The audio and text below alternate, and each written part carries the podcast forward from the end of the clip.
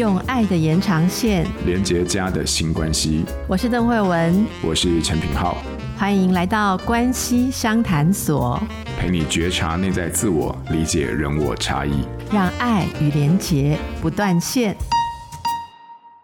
欢迎来到关系商谈所，我是邓慧文，大家好，品浩好。Hello，慧文好，还有各位听友，大家好，我是品浩。平浩今天要让你大名大放。嗯大名大放嘞，怎么说呢？这就是我们上次私下大家聚会的时候在聊天嘛，哈、嗯，然后大家就提到一个问题，于、嗯、是整个团队都认为说，这个嗯，听众朋友一定也很有感觉，说我们要一起来讨论，呃，很少有这种男性观点啊。好，男性观点，虽然我一直都认为说世界上没有什么绝对的男性观点跟女性观点，不过我们那天聊起来还是很有共鸣，就大家还是觉得男性跟女性有一点点不一样的看法。这个话题就是这样哈，就是很多的女生都认为说，他们的老公 那种美共里哈，就是都经不起讲。例如是只要是提醒一些小事，女生觉得也没有指责的意思，可是对方就会生气。然后就觉得说，所以是我的错吗？哎、欸，你们男生真的很喜欢讲这句话，就所以是我的错吗？哈，大家听众朋友有没有类似的经验？哈，那我先讲一下我的感受了，哈。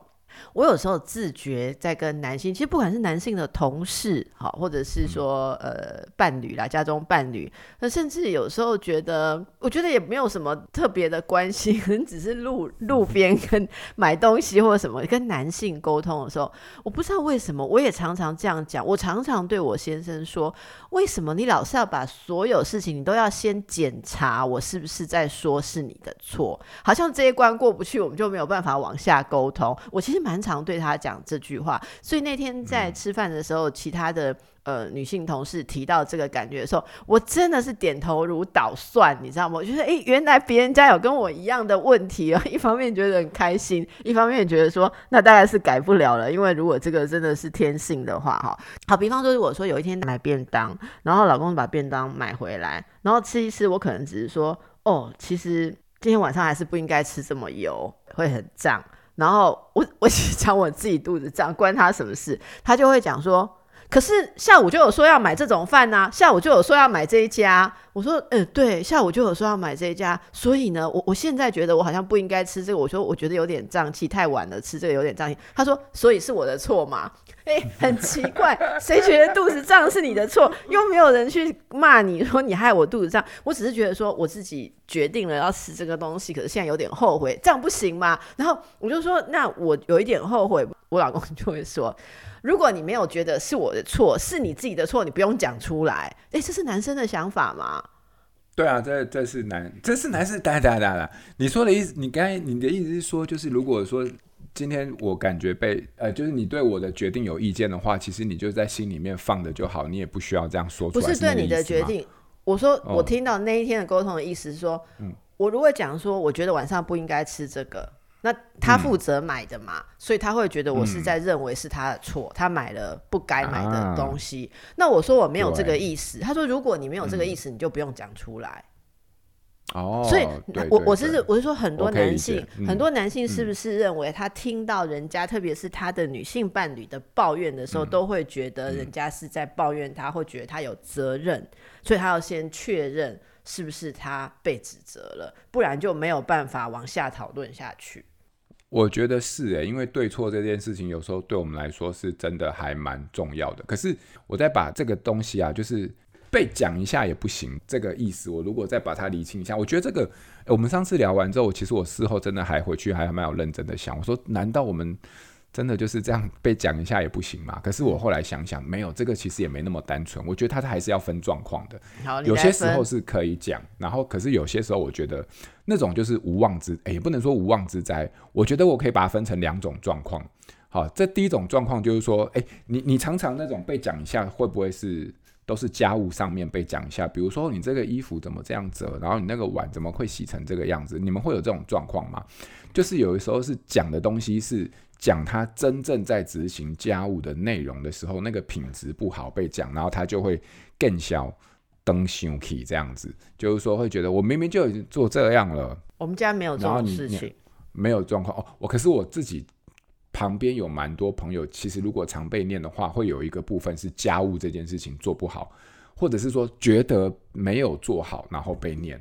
好，会有这样的一个状况。我觉得这个东西就是我们就是比较难被讲的现象啦。比如说，我之前在网络上看到一张图片，就是他把两个就是这个衣服哈，就是妈妈晒的衣服跟爸爸晒的衣服哈，然后把它做一个比对，然后你就会发现哈，妈妈晒的衣服永远都是非常平整，然后那一面都是非常的光滑。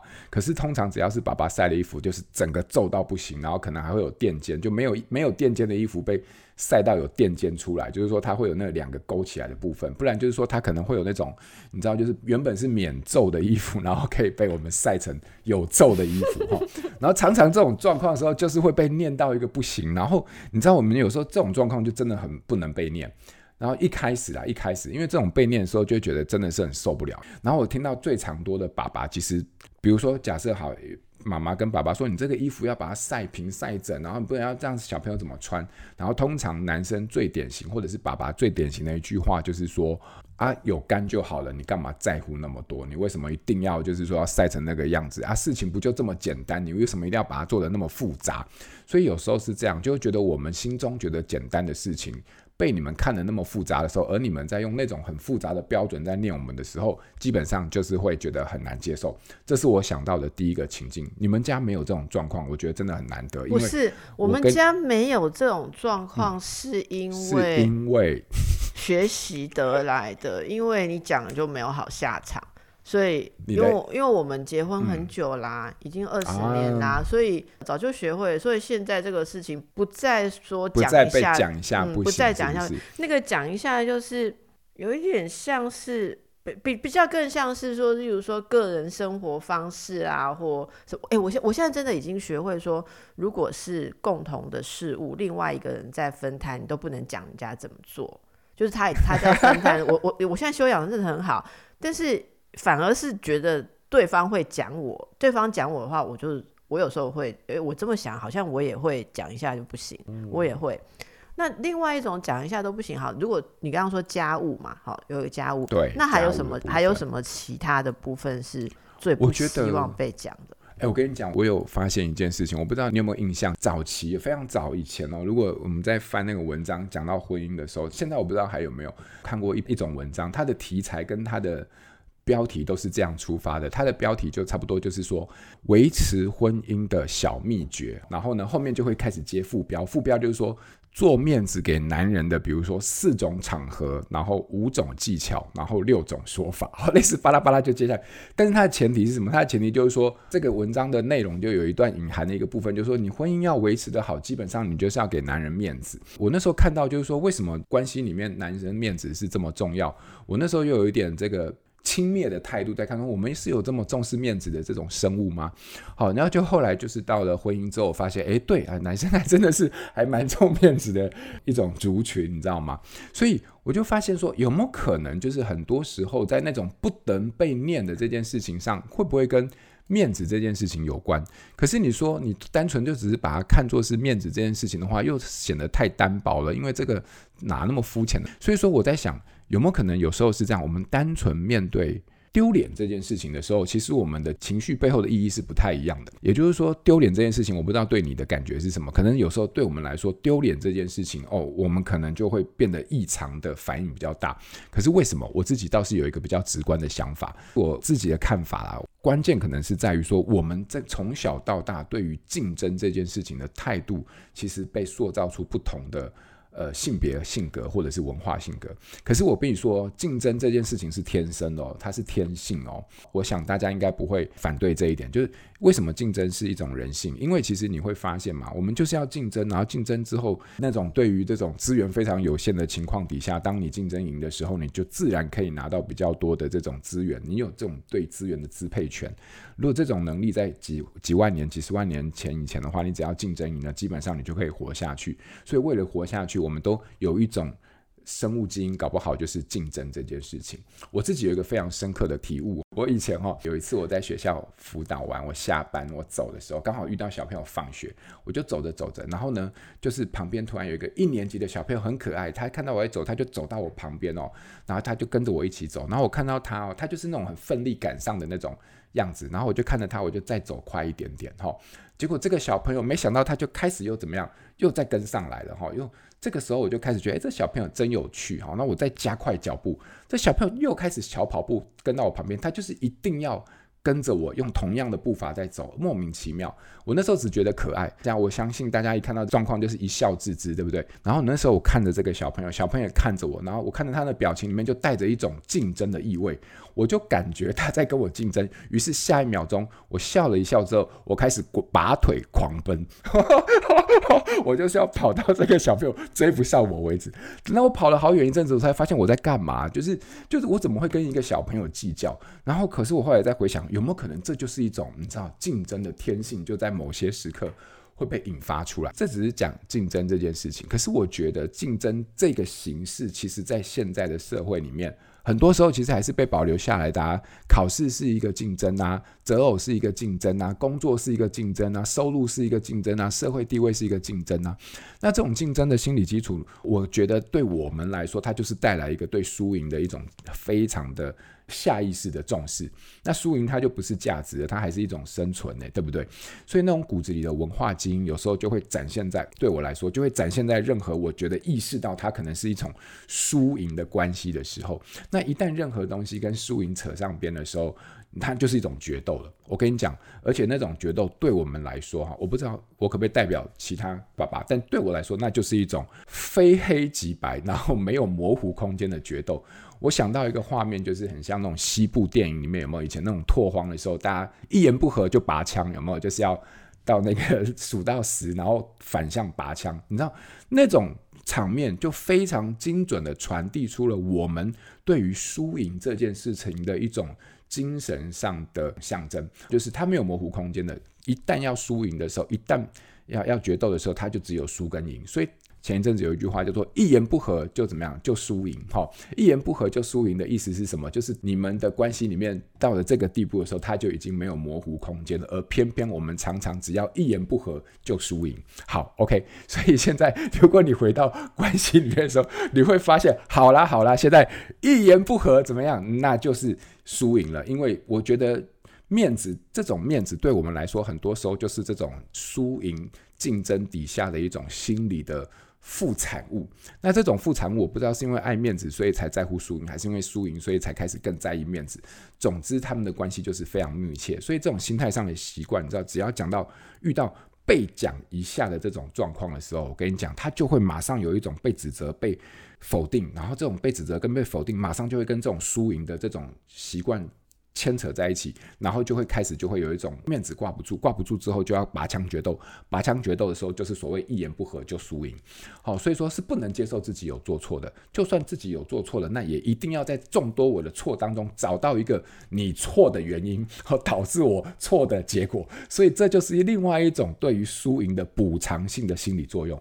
有时候我们讲不得是因为面子挂不住，面子挂不住可能是因为输不起，那输不起不是因为难过，而是一种自尊跟人格。感觉被蹂躏的一种结果跟反应，我自己的看法是这样。所以说，有没有这么复杂？我是觉得不见得见仁见智啊。但我自己哦，没没有，我觉得你讲这个真的解释了我跟男性相处的时候。的困惑，嗯、你刚刚讲的，我觉得非常可以解释。那我就想帮大家多问一点哦。所以，如果被指责有那种有觉得做的不好或做错的感觉，会启动你们的输赢反应嘛？哈、嗯，然后就一言不合就输赢，就拔枪啊！我先请问一下啊，那个输赢的对象是谁？是讲你们的老婆，讲你们的老婆变成输赢的对象，还是说老婆讲你的时候，你会想起跟别人比较，要跟别人输赢？我觉得谁站在我的对面，谁就是。所以我我今天如果跟你说，哦，品浩，你这个东西怎么这样弄，嗯、你就立刻跟我要一个输赢，嗯、对不对？也就是说，就说如果我，我觉得就是哦哦哦，心里面就是哦哦，来喽来喽，哦，类似像。那我就是那个你要输赢的对象嘛？讲你的这个，我觉得对大部分的情境底下有可能。哦，所以说让我想起谁哦？嗯，不是我说输赢的对象，我说你讲的输赢那个反应起来的时候，你想要输赢拔枪的对象是站在你面前这个老婆，还是他勾起了你？例如说跟别人竞争，你是要去讲话或是激动，哦、要维护你在别人之前的胜出的感觉。嗯、我觉得在整个事情的脉络里面，它一定会有一些经验维度上的，有一些是时间维度上的。我不会想到特定的一个对象，对象，但是我对于输赢这件事情、面子这件事情，我们就会异常的在意。但我不，我不确定为什么会发展到这个东西。所以说，一旦有人让你面子挂不住，我举个例子好不好？哈。其实我觉得还是真的有性别差异。如果你今天讲我一个事情是我做不好的事情，就是如果我们是伴侣的话，然后你就来跟我讲说：“哦，你这个东西怎么这样弄？”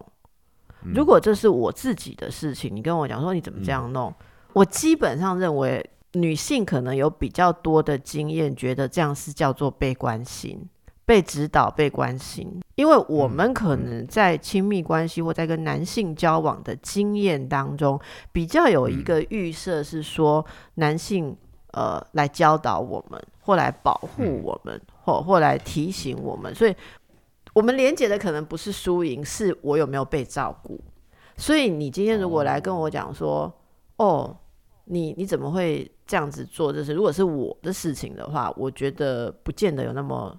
激动的反应，但是我想起来，什么事情如果是我，我觉得很难被讲。是如果我的另一半来说我做小孩的事情做的不对或做的不好的时候，我就是连一句也不能讲，我就会进入输赢状态，然后拔枪，就就对你就你刚刚讲的，我就有有感觉了。那一言不合就输赢。对对对，就是说，他就就是这个是不是有点像你讲的做家事嘛？有，就是小孩也是家事的一部分嘛，对不对？就是当我们在做。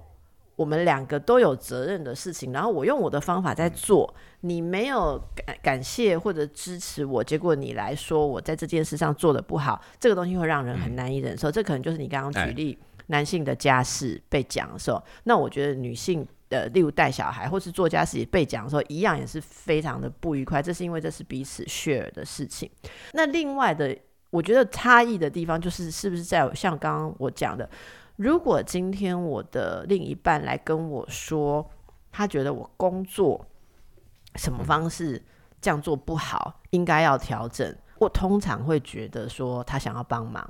但是我发现好像男性如果女性去跟他讲，你在工作上或对别人、哦，外人对外人上，呃，还有个工作上，觉得你什么东西不对，你应该要怎么样？男性比较还是一致性的会进入刚刚那种输赢状态，觉得被嫌、被看不起。我觉得不只是女性，就对男性的时候，我自己的经验是，当男性想要来指导我的时候，其实基本上也会有这样的心情。也就是说，好好好好好，现在已经站到对面了，是不是？然后就类似像那个状况，他想要控制我了，是不是？哦哦，所以他觉得怎么样，自己很厉害，是不是？哦，所以他觉得他做的比我好，是不是？好，这是背后隐含的，就是说，所以他觉得我做的不好，是不是？哦，只有他做的好，是不是？只有他会做，是不是？哦，等等，你知道，就啪啪啪，小剧场，小剧场，跑出来，跑出来，大概就是会那种。那我再问你另外一种情况，如果我们两个是伴侣，嗯、然后我讲说，嗯、哦，你都。没有在用心安排，下次什么时候要见面，你都从来都没有在想，都没有在安排。嗯，这样你会觉得被指责吗？嗯嗯呃，时间点的话，如果是现在的我的话，其实不会，我会觉得，嗯，你说的很有道理。可是如果你问我，大概在五年前的我或十年前的我，我会说，我都已经做到这个地步了，我为你放弃多少东西了？这机会成本的概念，然后你现在居然说我做的不是很好？什么叫机会成本的概念？就是你还可以去，你还可以去 dating 别的女生的机会成本哦？不是啊，不是，我还可以做别的事情啊。我今天把我的本来就是你知道，就是我为了你，我这这整个对我来说，就是我人在这边。这件事情就是我人生里面在这个关关系里面非常重大的一个选择跟决定了。哎、欸，这就是我一直想问的事情：嗯、为什么男人常常会觉得花时间陪女性伴侣就是你们的一种付出？你们不是在得到吗？就是就然后每次就觉得说，如果我不要花这么多时间陪你，我事业会更成功，我生活会更自由，身体会更健康，是、我我精神会更好。为什么？你们这种想法是哪里来的？你们这种想法是哪？然后。我跟你说，这就是一种莫名其妙而乐观的自恋，自大到一种自恋，就是说，你看我这个世界，我男人为这个世界带来多少重要的力量，而我今天却为了你而放弃了改变世界的机会。那你就每天都不要见我，你到底能多做什么事？你说啊？其实也没有，就是这种力量也必须就是在透过见到对方、跟对方相处在一起的时候才会。对于自己已经失去的那些力量的惆怅，跟可能就根本没存在过，它就存在你脑那个可怜的小脑袋瓜里面的一种快乐的自自恋。对，所以老婆或是女朋友常常求你们多花一点时间陪女性，多花一点时间陪家人，然后就是就是这样子这么样柔情的希望你们多陪伴，然后正好被你们拿去解释你们波仔掉成就的事情，都是因为被我们浪费时间。哦，这个今天真的不吐不快。不是不是。我我觉得你追根究底，就是说我们要探究的一件事情：你男人到底哪来这么自大而且又乐观的自恋？对，对，为什么？为什么？这真的是太令人好奇了。对，究竟是谁把这样的权利跟这样的一种思考交付给你们的？你们哪来这样大的能耐？我不知道，我真的不知道。但我个人觉得，为什么我们常常就会有这种思考？因为这背后就是一种男性的自恋，但是我们没有意识到这一点。对，所以说你看啊、哦，我也是慢慢的。进化的。对对对，嗯、那我问你啊，我这个也是帮大家问，嗯、因为最近也有其他听众朋友问我说，嗯、你们男性成长的过程中，是不是有？当然，我们女性有被制约一些习惯性的思考，例如说哈，我举个例子啊哈，我们在做一些伴侣的成长课的时候，有一个女性她分享说，她只要被她男朋友 cancel 约会，她就本能的觉得她应该要生气，因为男朋友不够重视她。可是事实上，她被 cancel 的那天。严格的想起来，其实他本来很忙，所以 cancel 说他其实松了一口气，他可以让他的行程变得比较松。可他本能的觉得，我作为一个女人，我的约会被男朋友 cancel，他就是没那么想我，我的价值感、我的吸引力就是不够，所以他就整个危机意识都爆炸起来，这样子哈。然后，然后我说，就是女生有被制约一点，那我是觉得说，男性是不是也有被制约一点？就是说。女性啊，都是来浪费他们的生命啊，嗯、来迷惑他们的心思啊，都是 都是女女人香妖精，都是来榨干你们的能量。所以如果太听女人的话，然后一直一直缠绵流连在女人香温、嗯、柔香的话，你们就会没成就啊。一个什么男子志在四方，是不是？男子汉大丈夫志在四方，所以就是花很多时间去陪女人，就是一种对你们的消耗。所以宁可一个人坐在路边那个喝咖啡。然后就觉得说，嗯，酷，我在独处，然后我在享受自己的时间。但是如果一直去被一个女人绑着，你们就本能的觉得是在被消耗。我觉得你这个问题非常难回答，这个问题 回不能直接的回答，因为它应该是不是这样的一个现象？它应该是说，我觉得有一种可能，也就是说，我们对于关系的需求跟看法有着本质上的不同。差异对，有的差异，而这个关系这件事情对我来说就是有，然后它就很好了。可是呢，可能对你来说有，它就只是个开始，但它还有更多可以去，你知道，就有还要更有。对，就是说对我来说就是先求有，但不见得要求好。可是呢，可能对你来说不只要有，它还要好。可是这种对于好的这个概念，或者是对于有的这个概念，其实你就会发现这里面有非常。不同的一些观点跟看法，分享一个小故事好不好？就是我以前刚跟我现在老婆交往的时候，然后我们第一次约会，我就出去吃饭，然后我们约七点，然后我们约约了一家餐厅，然后吃完饭之后，我们在士林夜市，然后差不多吃到八点多，我觉得吃得很开心，然后我就觉得嗯，太棒，今天的约会太棒，然后跟他说 OK，今天真棒，那我要走喽，然后我就准备放下他，我就要走，然后我老婆就非常讶异，什么？你说今天来吃顿饭，你就真的只是吃顿饭吗？我说。对啊，不然呢？好，所以你会发现，我们那一天就后面的 一个小时时间，就为了为什么跟你约会只是吃顿饭，而你就真的只是吃顿饭这件事情，我们居然花了很多时间在争执。因为我感觉到好像是我这个行为没有没有做任何后续的安排，或者是舍不得，你知道，或者是想要再多相处一些，就是对于这个关系非常大的诋毁跟否认，而那种，所以你吃完饭就想要回家，我就觉得那就差不多啦，对啊，可以啊，走了啊，对我就。说，那我们今天就到这边喽，我们下次什么时候见？然后就 砰，就 就爆炸了，很多年前了。所以你就会发现，哎，我们对于关系，或者是对于你知道相处这件事情，就很大的不同，对不对？可是到现在，我当然你知道，就是我变成慢慢是一个比较完整的人了啦。对，那时候年少不懂事，对。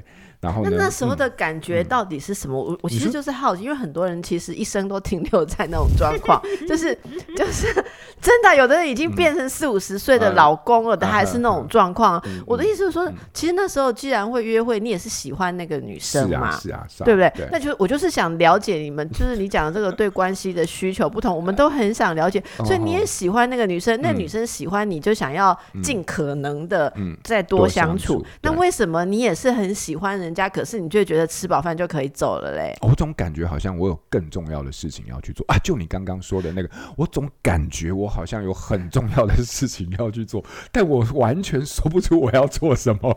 我就觉得我有很重要的事情要去做，然 后我大概花了二十年，然后来把这个问题理清，之后发现其实根本没有，好不好？眼前这个人就是你这辈子最重要的事情了。但我那个时候就觉得我好像有。真的，我真的很同意你讲，就是那个感觉。对，没错。我我觉得我一生所有来往过的男人，我的深刻的感觉就这样：你们老是觉得跟我们在一起不错，但是如果无限制的、不克制的流连下去，一定会丧志。像我们是狐狸精，还是什么？鬼怪会吸你们的阳气还是怎样？然后你们就是不要这么认为。就像你刚刚你刚刚分享了你跟大嫂的事情，就让我想到了一个，比方说我，我如果问我先生说，哎，例如说哪一天下午有一部呃不错的电影，你要不要一起去看？他第一个反应是说，哦，不要。我就说啊，你都还没有听是哪一天下午，你就不要。好，那他就说，他说下午有有时候会要开会。我说，那你要不要问问看是哪一天？也许那天不要开会啊。然后我就跟他讲哪一天，然后就逼他打开行事历，哦，空的，那一天没有要开会的。我就是那天没有要开会啊。好，然后这部电影很好看啊，很久没有看电影，然后他就会说，我觉得那天既然没有要开会，难得没有要开会，可以做点事情。我说做点事情就是跟老婆看电影啦，对不对？然后他就说，我觉得应该有什么事情可以做，所以我不想把那天用掉。好，那我就我说那我比较靠近再问你，比较靠近，也许前两天我就跟他说，那后天你那个下午不用要开会的下午。有要做什么吗？他说我还没想到。嗯、我说啊，那太好，那可以去看电影吗？他说、嗯、不，我觉得那天可能可以做什么事情，就是这样子啊，就是这样啊，可能可以做什么事情啊？哎、欸，我真的不知道哎、欸，我现在不会有这种念头了，但是以前真的有，就他就会突然浮现出来，就是说等等等等等等，你先不要急着跟他出去，因为你可能有更重要的事情。但问题是后面就没了，就没了，nothing else。所以说。你看这个，我觉得这个就，我觉得结结论只能说，这真的是一种 养成的差异。对，对，对，真的，我觉得比较多的女性，如果呃情感寄托在一个男性伴侣身上的时候，真的会期待的，就是说，就是我们觉得的好啦。好，至少我觉得我周边很多人都是相信，我们觉得的好，就是尽量花时间在一起这样子。好。那呃，当然有正事，例如说啊，该工作啊，该怎么样，要该照顾其他的人的时候，这个是没办法。那但是会觉得说。可以跟喜欢的人相处在一起是莫大的成就跟满足，嗯、就是说，哎、欸，我让他这么想跟我在一起。嗯、但是男性，我是真的觉得你刚刚讲的每一个都可以让我更理解我所经验到的，嗯、就是那种心情，不管你说输赢的心情也好，或者是那种觉得要保留一个自己不完全被什么东西绑住跟、跟跟淹没、跟吞噬的感觉，我觉得这个好像对男性非常重要。嗯、其实，也许啊，也许。呃，女性如果真的被一个占有欲很强的人吞噬的时候，也会有一样的感觉，也不一定啊。好，我想这个都是、嗯、关系都是相对的。好，那今天从不能讲、嗯、聊了一些有趣的事情啊。我想我跟品浩各自都说了长期的夙愿。对，那 那这个最后哈，哎、欸，品浩今天难得轮到你嘞，今天要给新练习的好像是你。新练习啊，这好怎么办？要练习什么？要练习什么？对，对我们今天在。林林总总，其实我们大概是了解一下，就是说，哦，原来我是这样在思考的，就是有时候重要这件事情对我们来说，它不见得是展现在时间的付出上面，它可能一直都是在心里面很重要的一块。但可能或许对我们来说，我们该学习的就是如何把这种重要适当的传递出去。那我我大概是好这个部分，对对对。那而且我必须讲哦，就是说你刚刚有提醒到一个部分，我觉得对我来说应该也是一个很大的原因，就是你刚刚后面讲的那一段，就是说我们其实就是在想要。有更多的时间相处，因为这个时间相处对你来说是非常重要而且有意义的。我后来再回想，为什么我会从一开始那种觉得有更重要事情，然后到现在，我觉得诶，只要没事情，我其实都想要在家里跟家人在一起。我觉得在这个整个潜移默化的过程当中，我的老婆其实也常常或者是无意识在某些时刻让我知道，其实两个人相处在一起对她来说是非常重要的，非常有意义的。那我觉得，当我接收到这样东西的时候，我开始其实也在无形当中理解到我的另一半是如何看待关系这件事情。有时候这样的一个理解，也会间接的开始去影响到我对于关系的看法。对，所以我想把这样的经验跟大家分享，或许我们可以在生活当中找到我们各自。